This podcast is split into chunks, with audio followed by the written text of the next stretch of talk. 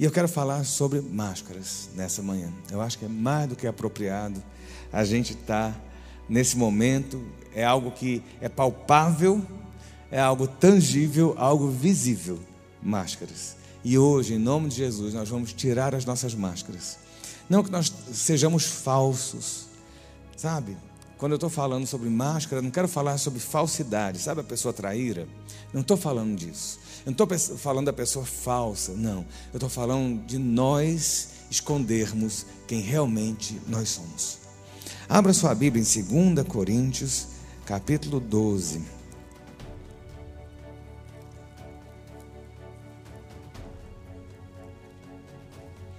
Versículo 9.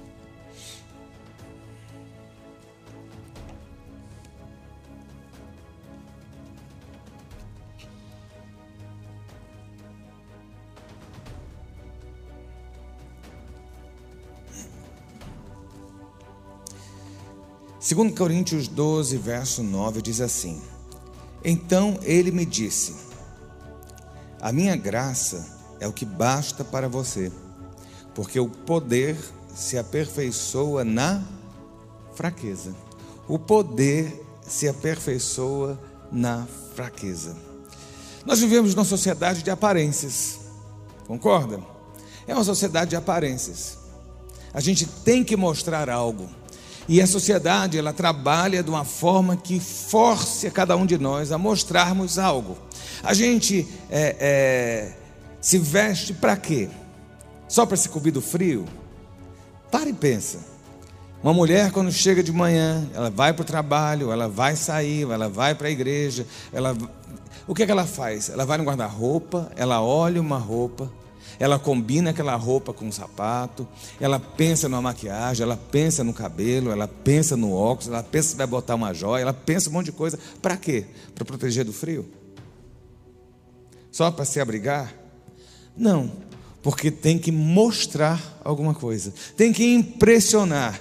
A gente tem a necessidade de dizer que está bem, a gente tem a necessidade de mostrar que está bem, a gente tem a necessidade de dizer que sempre está ótimo. Eu levei um tombo, eu caí, eu perdi renda, mas eu tenho que dizer que eu estou bem, concorda? Quantas pessoas a gente vê que é assim? Né? A pessoa está indo de mal a pior, numa crise financeira pessoal, mas ela está dizendo: não, meus negócios estão indo ótimo, está tudo indo perfeito, e a empresa afundando, os negócios afundando, e mais não sei o quê, mas a gente fica mostrando. Né? A gente está vivendo uma crise. Quantas famílias têm crises? Eu não estou falando de crise de casamento, mas de crise familiar, porque família não é só o casal. Muitas vezes você tem um filho que tem, que tem um problemão, às vezes você tem uma família que está com alguém enfermo e ninguém sabe, mas a família está toda lá. Né? A gente tem essa necessidade na nossa sociedade de, de não expor nossas fraquezas, nossas fragilidades, nossas debilidades. Nós nos forçamos demais para manter as aparências. É assim que funciona. É assim que funciona. Né? E quando a gente pensa nisso, a gente fala o seguinte: se eu mostrar a minha fraqueza, eu estarei sendo vulnerável. E eu estou dizendo aqui, ó, te fazer só uma, uma, um parêntese. Eu não estou dizendo aqui para você abrir sua vida para o mundo. Tá? Você não tem que abrir sua vida para ninguém. Você não tem que chegar para a igreja e falar, amados, orem por mim porque eu estou assim assado. Não é isso que eu estou dizendo. O que eu estou dizendo é: você não tem que criar uma fantasia que leve você a ser o que você não é, para dar satisfação a terceiros a gente se esforça demais para não mostrar que nós somos vulneráveis. Eu, quando comecei o ministério, há 20 anos atrás, eu sempre fui muito bocudo.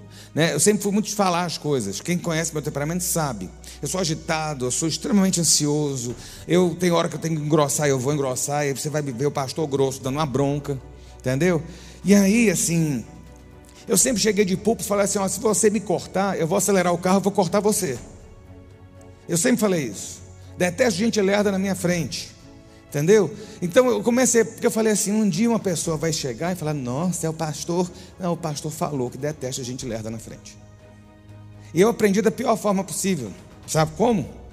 Eu tinha sofrido um acidente. Uma pessoa se jogou na frente do meu carro, numa chuva. Uma pessoa bêbada na, na W3 Sul, um senhor, saiu de um bar bêbado e se jogou em cima do meu carro. A minha sorte é que meu carro estava a 40 por hora. E eu tive que levar aquele homem se debatendo dentro do meu carro e ninguém me dava a frente. É aquela tal história, bota a mãozinha para fora e fala, passa por cima, olha a placa, você nunca sabe quem está atrás. E eu sou assim. E eu lembro que minha família na época falava assim: Eu acho que você não tem que se expor tanto assim. Só que isso virou minha marca. Isso virou minha marca. Sabe por quê? Porque muitas vezes nós, quando estamos no altar, a gente quer mostrar uma santidade que ela não é vivida nem por nós nem por ninguém.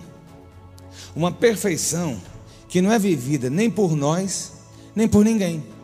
Uma realidade impossível de ser vivida, nem por nós, nem por ninguém. Aí quando você vê a gente aqui falando, contando, falando garganta, mostrando uma máscara muito bonita, simplesmente você olha e fala assim: eu fracassei, eu não consigo, eu não posso, eu jamais vou conseguir chegar nessa estatura. E em vez de eu ajudar você a ir para o céu, eu estou mandando você para o inferno. Sabe, a gente tem essa necessidade. E eu vou dizer a você o seguinte: fraqueza fraqueza, sermos fracos, não nos torna reprováveis diante de Deus. Eu preciso que você entenda. Termos lutas, termos debilidades, termos crises, não nos diminui o amor que Deus tem sobre as nossas vidas. E muitas vezes nós queremos ser fortes demais, firmes demais e dizemos: olha, eu, eu vou, vou para a obra na hora que eu atingir tal estatura. Meu filho, se eu fosse esperar atingir uma estatura de perfeição, você sabe onde é, quando é que eu ia estar na obra? No dia que eu estivesse subindo para o céu. Sabe? Eu não estou dizendo sobre pecado, cuidado com isso. Então, eu estou falando isso porque a gente vive nessa sociedade que exige, nós terminamos nos exigindo, e a gente tem a necessidade de dar satisfação a todo mundo. A gente tem essa necessidade de mostrar, de demonstrar para o próximo. E eu quero só dizer a você: olha só, se quem está com você, seus ditos amigos que estão com você, te julgam pela forma como você é, sabe, e forçam você a ser o que você não é, não são seus amigos.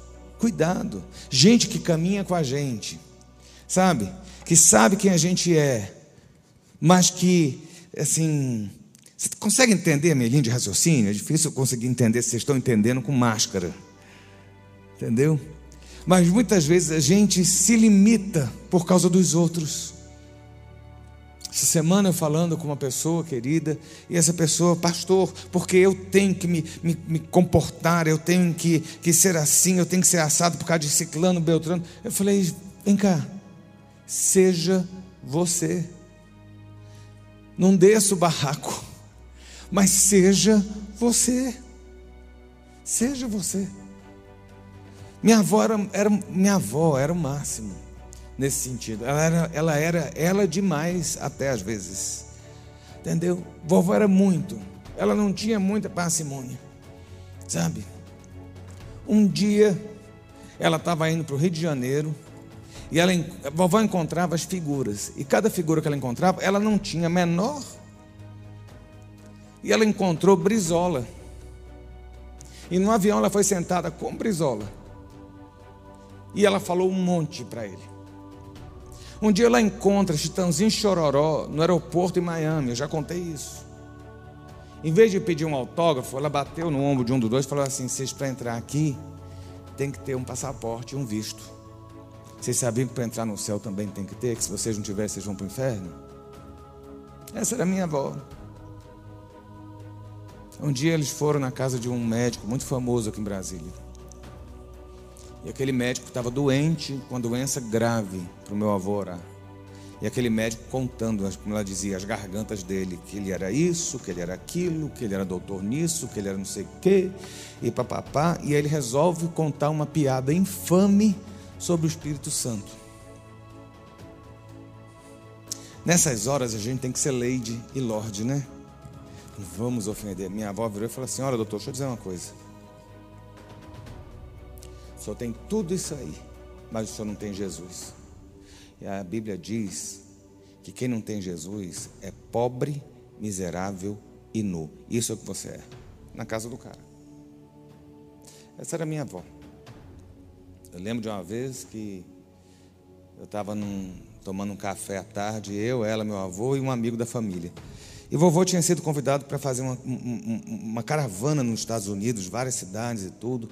E esse amigo veio e falou assim: Eu vou. Eu vou então, viu, pastor? Vovó vira e fala assim: Se Fulano for, eu não vou.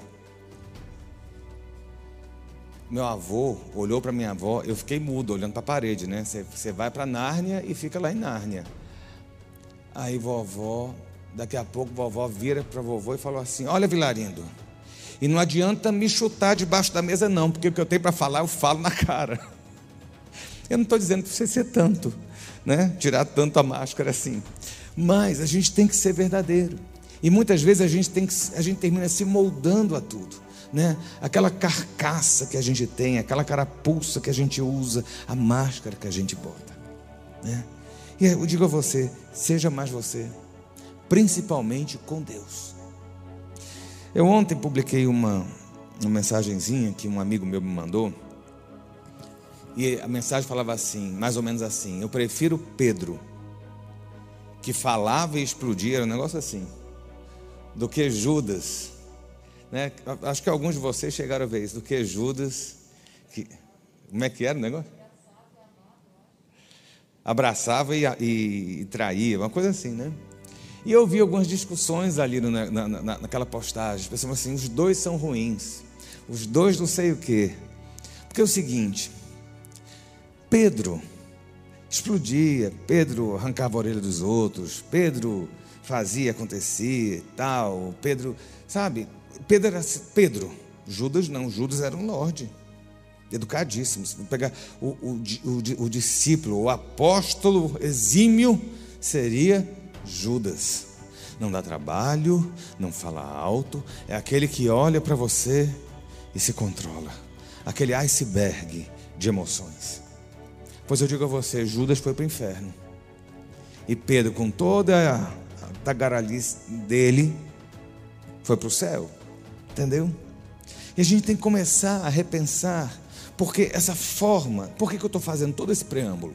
Porque toda essa forma nossa de agir da nossa sociedade nos molda também a forma de nos relacionarmos com Deus. Muitas vezes, a gente sabe que as pessoas que estão ao nosso redor não conhecem as nossas falhas, as nossas limitações, a nossa vulnerabilidade, né? a vida que a gente tem, além da vida pública que a gente, que a gente apresenta, e a gente chega diante de Deus e termina botando uma máscara também para falar com Deus. A gente termina se travestindo de uma forma tal para chegar diante de Deus como se Deus não soubesse e nem conhecesse quem nós somos, nem soubesse o que nós fazemos e nem entendesse a forma como nós raciocinamos. A Bíblia fala que antes da nossa palavra, antes da nossa boca proferir uma palavra, Deus já sabe de antemão que nós iríamos falar. Então, quando a gente chega diante de Deus, não dá para a gente ficar com limitações e querendo botar uma capa ou uma casca que a gente tente demonstrar algo. Não, Deus quer que simplesmente nós nos acheguemos a Ele em humildade, humil, sabe? É a humildade, abre a porta do céu para que Deus possa nos ouvir. E a gente precisa, nesse, nessa questão de humildade, arrancar a máscara e dizer: Deus, eu sou assim, eu preciso. Nesse momento que a gente tem vivido de luta, de crise, eu vejo muitas pessoas, eu vejo nas redes sociais as pessoas continuam botando as fotinhos muito legais, todo mundo muito legal, todo mundo com as máscarazinhas legais, todo mundo fazendo exercício assim, todo mundo não sei o quê, e é o tal do vai passar, vai passar, vai passar, mas na verdade as pessoas estão sofridas, passando momentos de dificuldade, as pessoas têm mantido a sua vida, sabe Deus como? Tem levado em, em, em, duras penas se manter de pé com a estabilidade emocional, que sai estabilidade espiritual. E eu digo a você: é tempo de nós nos achegarmos a Deus e tirarmos nossa máscara e nos colocarmos diante dele de forma clara, serena e tranquila, de que Deus não vai nos rejeitar por, por nós nos expormos a Ele como nós somos. Sabe? E a gente, quando caminha na Bíblia, a gente começa a entender a forma como, como Jesus trabalhava e como ele caminhou.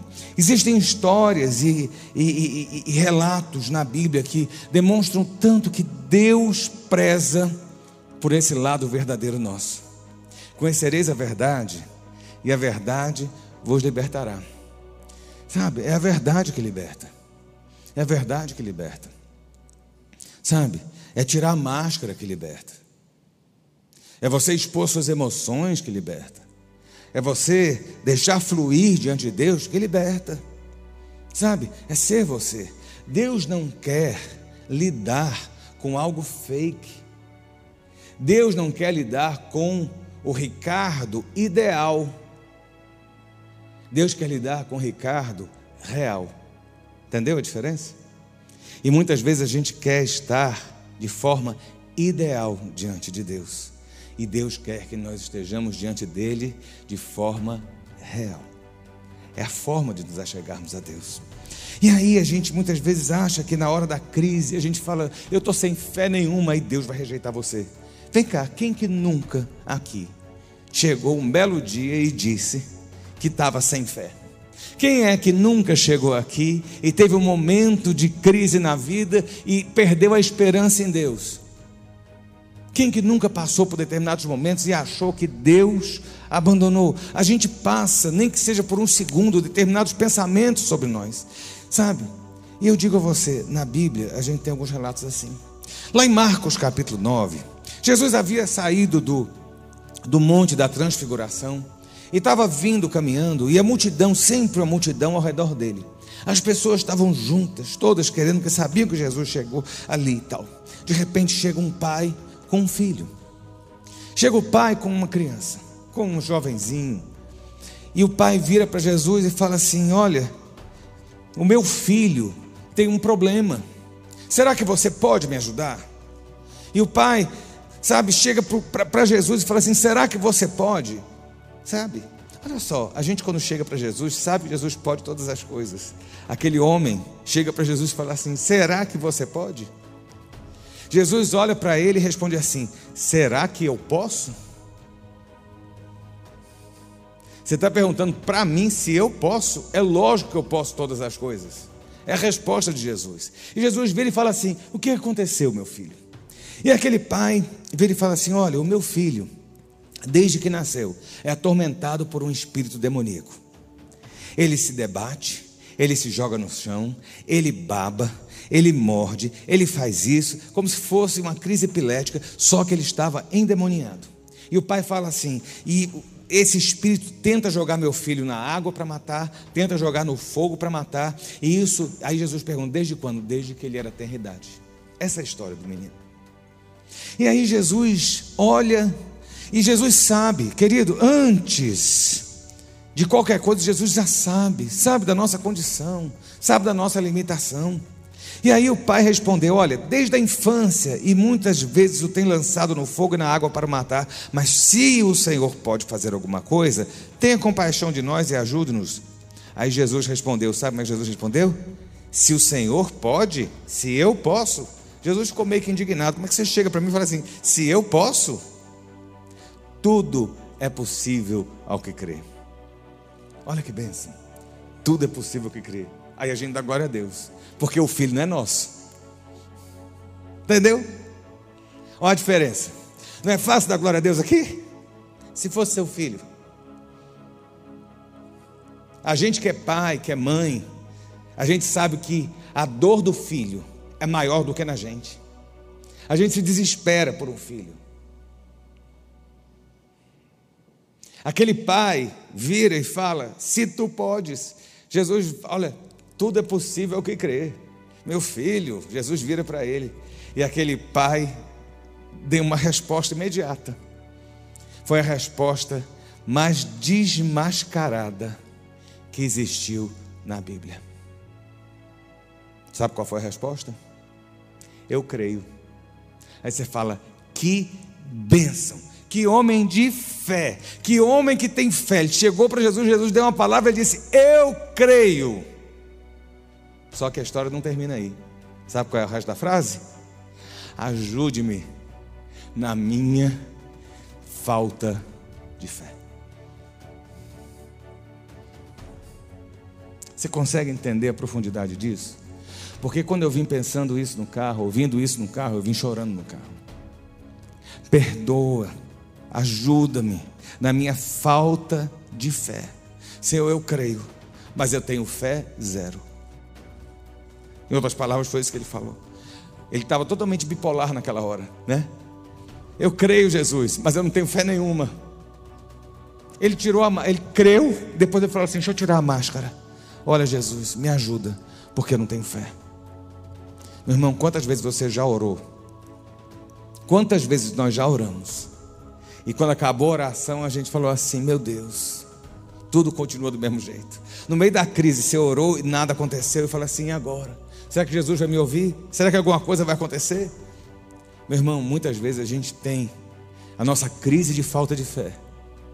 E a gente quer mostrar para Deus que nós somos super-homens, super-heróis da fé. Aquele homem virou e falou assim: Me ajuda na minha incredulidade. Eu não tenho fé nenhuma, Jesus. Eu trouxe aqui porque disseram que o senhor é um curandeiro. Dá para o senhor tentar dar um jeito aí, se o senhor pode? Se esse negócio de crer funciona, me ajuda a crer também. Jesus podia ter virado para ele e falado assim: Olha, rapaz, você descreu de mim, você não tem fé, você é uma pessoa abjeta, você é um cidadão de segunda categoria, você não vai entrar no céu, afasta de mim, incrédulo. Foi isso que Jesus fez? Aquele homem chegou para Jesus e falou assim: Me ajuda na falta. Meu irmão, não tem oração que fique sem resposta, viu? Não tem oração que não tenha resposta da parte de Deus. Creia nisso. A sua oração gera resposta do trono. Aquele homem vira e fala assim: Eu não tenho, me ajuda na minha fé. Sabe o que, é Jesus fez? Ajudou na fé dele. Foi isso que Jesus fez? Sabe o é que Jesus fez? pegou o menino, expulsou o demônio e curou o menino. Sabe por quê? Porque aquele homem não tinha fé nenhuma, mas ele foi sincero diante de Deus e disse: Eu preciso de ajuda para crer. Segura minha mão, Jesus. A gente precisa entender que tem milagre para as nossas vidas. E muitas vezes a gente está se culpando porque os milagres não acontecem, porque as situações não mudam, porque a gente continua na crise. Deixa eu dizer, chegue para Deus e tire a máscara e diga: Senhor, eu preciso de fé porque eu estou sem na situação eu estou passando um momento de dificuldade, pergunta para quem está na crise. Pergunta para quem está com parente no hospital. Pergunta para quem está tendo um problema de separação. Pergunta para quem não tem como botar comida dentro de casa. Pergunta para quem está numa depressão. Pergunta como é difícil. E é nessas horas que a gente tem que arrancar a máscara e dizer para Deus: Senhor, está difícil crer. Me ajuda na minha falta de fé. Sabe o que, é que Deus vai fazer? Ele vai olhar para você, vai inclinar os ouvidos, estender a mão e te levantar e te colocar no lugar mais alto e seguro do que você se encontra. Ele é aquele que ainda responde orações e que continua fazendo os mesmos milagres. Ele não depende de nós, ele depende dele, da sua própria vontade e da sua própria soberania e palavra. A fé pode muito, mas Deus opera por si só. A fé é para nós mas Deus continua sendo Deus. Então eu digo a você: passe a ter uma confiança. Além, além. Sabe, a situação daquele menino era dramática, era difícil, sabe, era, era algo impossível, e aquele pai sabia disso, mas Deus fez, porque as misericórdias do Senhor são a causa de não sermos consumidos, sabe, Deus está procurando verdadeiros adoradores, adoradores verdadeiros. Entende? Que a gente fala assim, é, é, a gente já conversou, conversei isso com os meninos do louvor, é coisa que eu detesto. Né? Aqueles palavreados né? do, povo bicho grilo. Né? O que, que, que é que você é? Não, eu sou adorador. Aí começa a devagar nas coisas. Deus está querendo que você seja verdadeiro. Está entendendo a diferença? Se é para adorar, você tem que adorar sendo verdadeiro, tirando a máscara. Eu sou falho, Senhor, eu sou falso, eu sou difícil, eu sou isso, eu sou aquilo. O Senhor sabe quão miserável eu sou, mas eu dependo do Senhor. Há um diferencial. Na hora que nós entendermos que temos que ser verdadeiros, a coisa muda. Os céus se abrem, o milagre chega. Sabe? Quando você vê Paulo, Paulo está lá, já no fim da carreira, Paulo está caminhando já. Paulo, olha, Paulo, quem é Paulo? Paulo é o maior escritor da Bíblia. Escreveu, sabe, mais da metade do Novo Testamento. Um homem profícuo, profundo na palavra, mestre. Alguém que podia ser arrogante, alguém que podia ser totalmente é, é, é, é, é pleno naquilo, na, na, sua própria segurança. Ele podia estar é, é, caminhando, pisando em cima de todo mundo, olhando todos por cima, porque eu sou o apóstolo Paulo, eu tenho conhecimento. Paulo diz: Olha, tudo o que eu conheço vale tanto quanto esterco. É o que Paulo fala. Sabe? Paulo vira lá em Filipenses e diz assim: Não que eu já tenha recebido isso ou já tenha obtido a perfeição, não julgo havê-lo alcançado. Paulo, no ápice da sua carreira, ele olha para si mesmo e ele fala assim: Olha, eu não alcancei perfeição nenhuma. Esse é Paulo, esse é Paulo, sabe?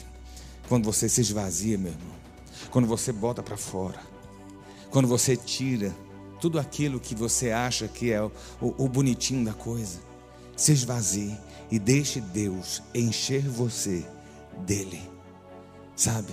Encher você dele. A gente tem um outro caso que hoje eu estava vendo, lendo e ouvindo, e isso nunca me passou na cabeça. João Batista. Quem foi João Batista? o último dos profetas bíblicos. João Batista era o cara que tinha, né, assim. Gente, deixa eu dizer a você, João Batista foi o precursor de Jesus. João Batista era primo de Jesus, mas João Batista, ele tinha seguidores. João Batista, ele deixa um legado. A gente batiza por causa de João Batista. Nós somos batistas porque Entendeu?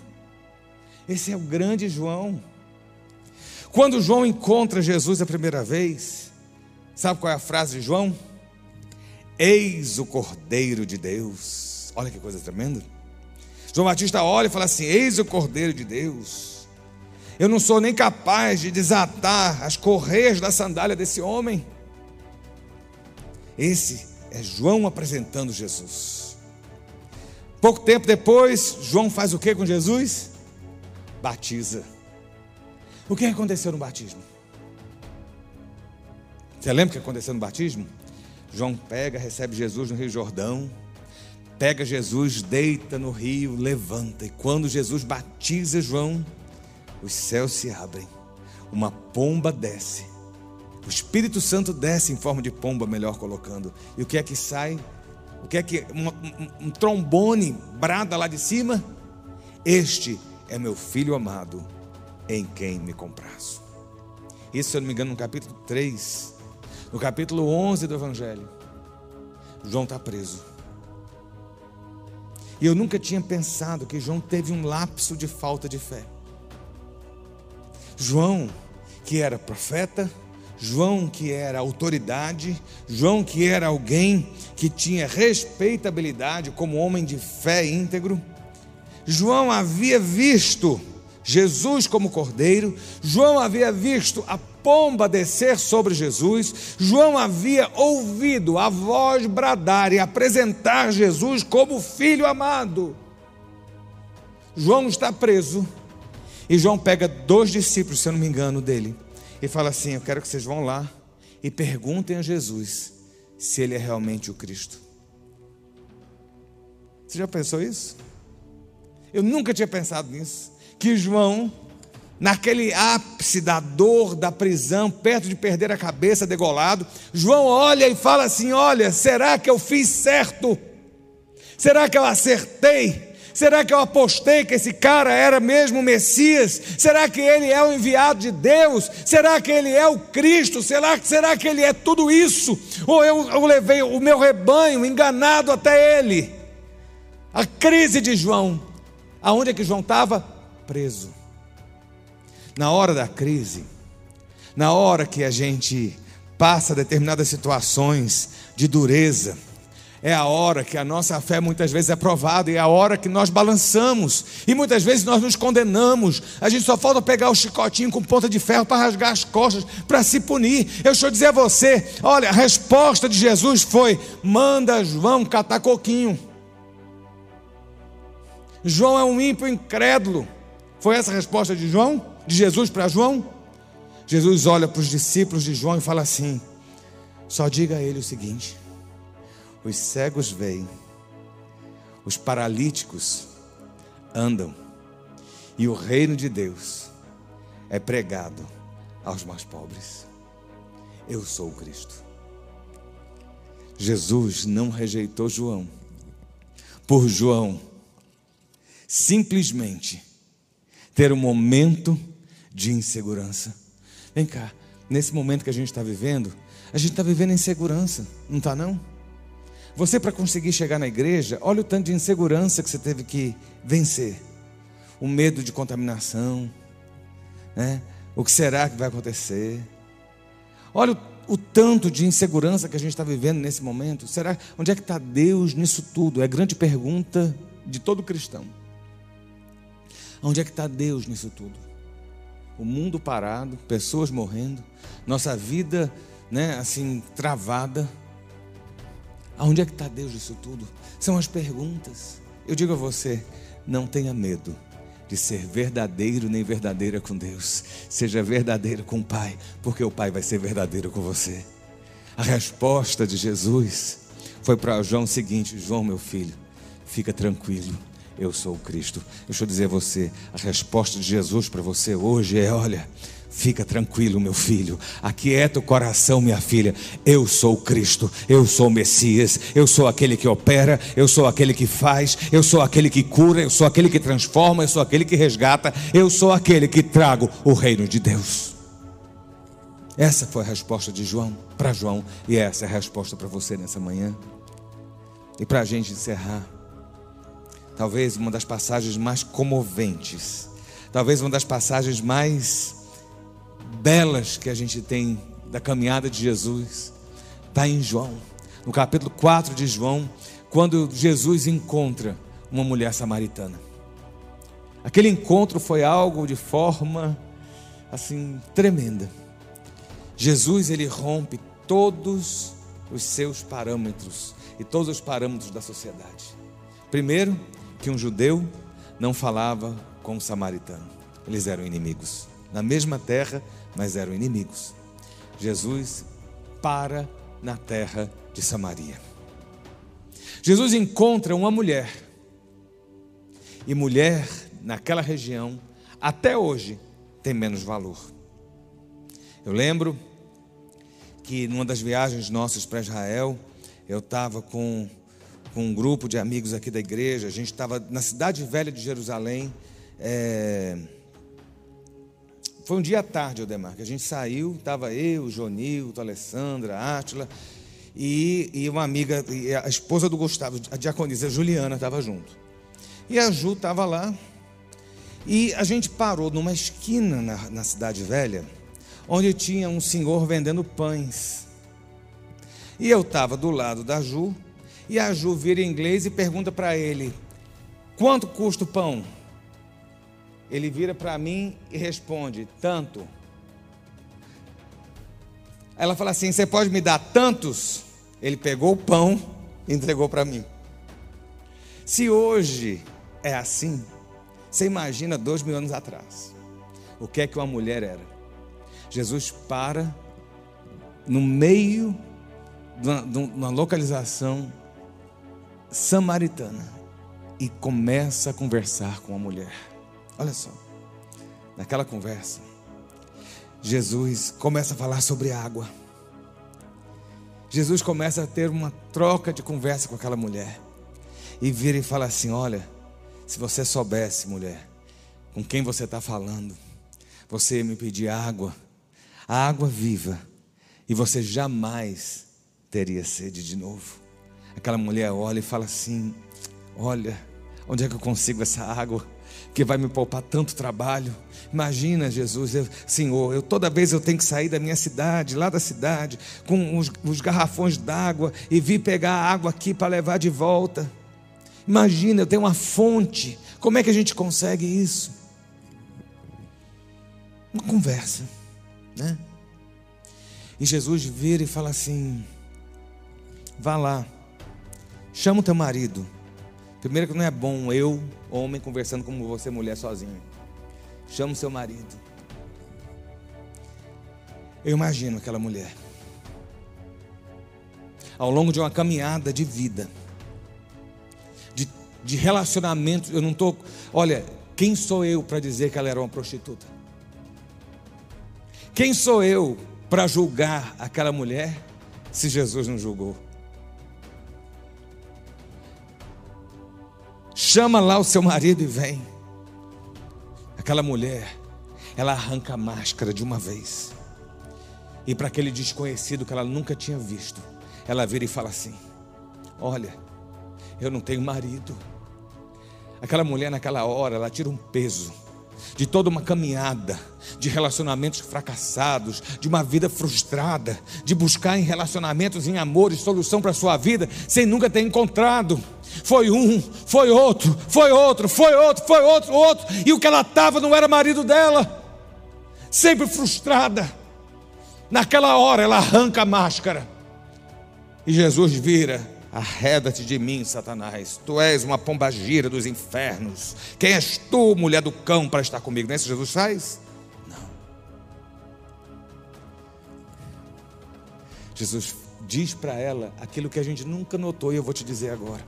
Porque você vai lembrar que ele falou assim: Tu tens quantos maridos?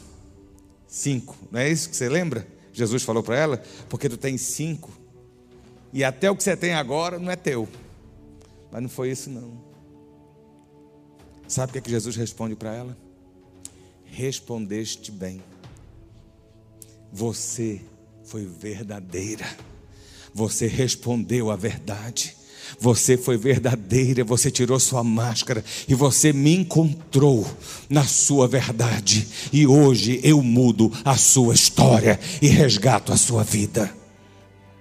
O que nós precisamos nesse tempo novo sabe? É entendermos que nós não somos perfeitos, que nós temos limitações e falhas, que nós temos crises de fé, nós temos crises pessoais, nossa saúde emocional é abalada de vez em quando. Muitas vezes nós temos, nós somos forçados a mostrar o que não somos.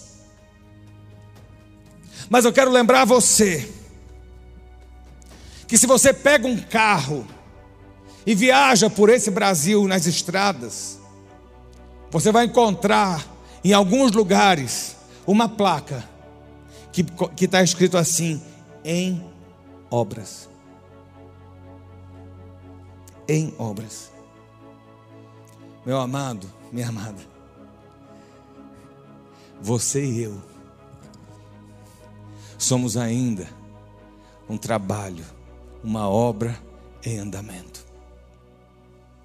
Eu só venho aqui essa manhã lembrar você que Deus ainda não terminou essa obra. Então não tenha medo de se achegar diante de Deus, da forma como você se encontra, da forma como você está. Sabe, não são orações eloquentes, é a sinceridade de um coração. Sabe, não são palavras bonitas que tocam Deus, é um rosto despido e transparente diante dele. Jesus nunca rejeitou ninguém por ter sido verdadeiro, simples e sem máscara. E nós precisamos hoje nos achegarmos a Deus, sabendo que Ele é o mesmo que mudou a sorte daquela samaritana. Ele é o mesmo que curou o filho daquele incrédulo. Ele é o mesmo que abraçou Pedro com todo amor, mesmo Pedro tendo fraquejado diante dele. As nossas falhas nos lembram que nós somos apenas humanos e por sermos humanos, dependemos dele. E eu digo a você: o Deus daqui dessa palavra é o mesmo hoje. Então eu quero pedir você que fique de pé. Eu quero orar, orar como igreja. Quanto tempo que eu não consigo pedir à igreja para ficar de pé? Você que está em casa, eu quero que essa manhã seja uma manhã na qual o Senhor possa tocar as nossas vidas. Será que você pode nessa manhã virar para Deus e falar: Deus, olha, eu tenho limitações. É o temperamento, é o gênio, são fraquezas, são debilidades. Deus não vai jogar você no lixo, nem abandonar você. Se você chegar diante dele e falar: Deus, eu preciso ser mudado, me muda. Deus, eu preciso de fé, porque eu não tenho fé nenhuma na luta que eu estou tendo. E eu conheço gente que tem falado comigo, que tem estado andando sem fé, porque olha e as lutas só têm piorado. Pois eu digo a você, mesmo nessas lutas piorando, Deus continua no, no controle e é Deus que muda a sorte. Nós temos que ser aquilo que nós somos diante de Deus. E nós somos filhos. Nós somos filhos. A razão da minha vida, de eu trabalhar, de eu deixar um legado. Hoje é porque eu tenho uma filha. Eu tenho alguém que depende de mim. Alguém que eu sei que, que na sua caminhada vai depender daquilo que eu deixar e plantar. Porque eu sou pai. E mesmo nas falhas, e mesmo nas, nas fraquezas, eu olho com amor. E eu sei que filho está aprendendo. Deus olha para você, Deus olha para mim, como um pai olha para um filho e sabe que nós ainda estamos aprendendo. Que o Senhor possa aumentar a nossa fé nessa manhã. Que o Senhor possa tocar os nossos corações. Que o Senhor possa moldar a nossa vida que nós possamos ser sinceros e verdadeiros. E na hora que você chegar na sua casa e for tirar a sua máscara, você possa olhar para Deus e falar: Deus, eu quero um relacionamento assim contigo, sem máscara nenhuma. Pai, nessa manhã nós te louvamos. Te agradecemos porque o Senhor está conosco, tem estado todo esse tempo conosco. Sabemos que a tua mão tem nos guardado, nos guiado, nos protegido, que a tua mão tem estado sobre as nossas vidas. Ó Deus, mesmo nas lutas, mesmo nas falhas, nas tribulações, mesmo nas inconstâncias da nossa alma, o Senhor nos conhece. Nessa manhã, Deus, quando o mundo tem colocado uma máscara na sua cara, Deus, diante do Senhor, nós tiramos a nossa e dizemos que somos dependentes do Senhor, somos falhos, limitados, precisamos da tua graça, precisamos do teu amor, Deus, precisamos de fé para continuar a jornada, precisamos do teu mover sobre as nossas vidas, precisamos, Deus, que o Senhor opere. Ó oh Deus, e por isso nessa manhã nós nos, nos despimos diante do Senhor, nos expomos diante do Senhor e dizemos: Deus, olha para nós, olha para a nossa fragilidade, olha para as nossas necessidades. Senhor, nós queremos estar diante do Senhor, ó Deus, em santidade, mas também em sinceridade e verdade. Dizemos ao Senhor: trabalha em nós, como oleiro, trabalha o vaso, trabalha em nós, e nós nos esvaziamos nessa manhã. Ó Deus, nós nos esvaziamos daquilo que nós fingimos ser, daquilo que nós, ó Deus, maquiamos para mostrar. Mas diante do Senhor, nesta manhã, nós nos expomos com o rosto lavado, livre. Ó Deus, olhamos para o Senhor e dizemos: Filho de Davi, tem compaixão das nossas vidas, tem compaixão da nossa casa, tem compaixão da nossa cidade, do nosso povo, do nosso país. O Senhor é aquele que pode fazer além. Deus, nós não vemos solução humana Quantas vezes nós vemos, ó Deus, e ouvimos as pessoas dizendo que não há solução para determinados problemas, e quantas vezes nós terminamos acreditando nisso. Ó Deus, muitas vezes nós fraquejamos na fé, mas nessa manhã, como aquele pai falou para o Senhor, ajuda-nos na nossa incredulidade. Deus, como aquela mulher samaritana se expôs, ó Deus, de uma vida caminhada, trilhada, Senhor, com máscaras, buscando, ó Deus, consolo no braço daqueles que a rejeitaram nessa manhã. Nós tiramos as máscaras e dizemos que estamos sós e precisamos do Senhor. Deus, como João, como João Batista, o profeta, preso numa masmorra, teve a, tua, a sua fé abalada. Ó oh Deus, e o Senhor só disse: Eu sou Cristo. Deus, tu és o nosso Cristo.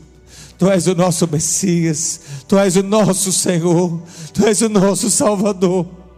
E nessa manhã, eu quero pedir que o Senhor venha envolver os teus filhos, ó Deus, e tocar os corações, ó Deus, para que nós possamos nos achegar diante de Ti, porque o Teu poder se aperfeiçoa na fraqueza, e nós dizemos: somos fracos, porque a nossa força vem do Senhor.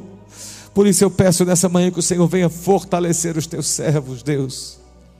Deus, entregamos, ó Deus, este culto ao Senhor. Que a tua palavra venha operar e continue a operar na vida dos teus filhos. Ó Deus, declaramos, dependemos de ti. Ó Deus, e que seja mais uma manhã. Ó Deus, onde a tua palavra venha profundo, rasgar, ó Deus, e fazer divisão entre alma e espírito trazendo cura e restauração.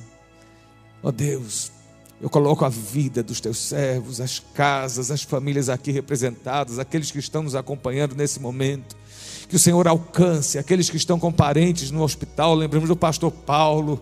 Ó Deus, irmã Célia, ó Deus, lembramos de tantos que estão acamados, que o Senhor vá de encontro, ó Deus, e mude a sorte, Senhor, clamamos a Ti, porque nesse momento só o Senhor para mudar diagnósticos, só o Senhor para mudar prognósticos, só, para o, só o Senhor para soprar vida, aonde tem sido plantada morte. Deus arranca a morte nesta manhã e sopra vida, ó Deus, nos lares, das famílias, ó Deus, reverte quadros, mostra o quão poderoso é o Senhor, mostra, Deus, o teu braço forte a favor do teu povo nesta manhã.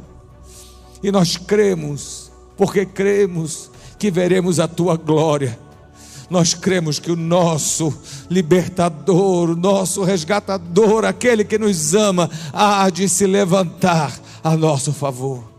Deus, esta é a nossa oração que te entregamos no nome de Jesus. Amém, amém e amém.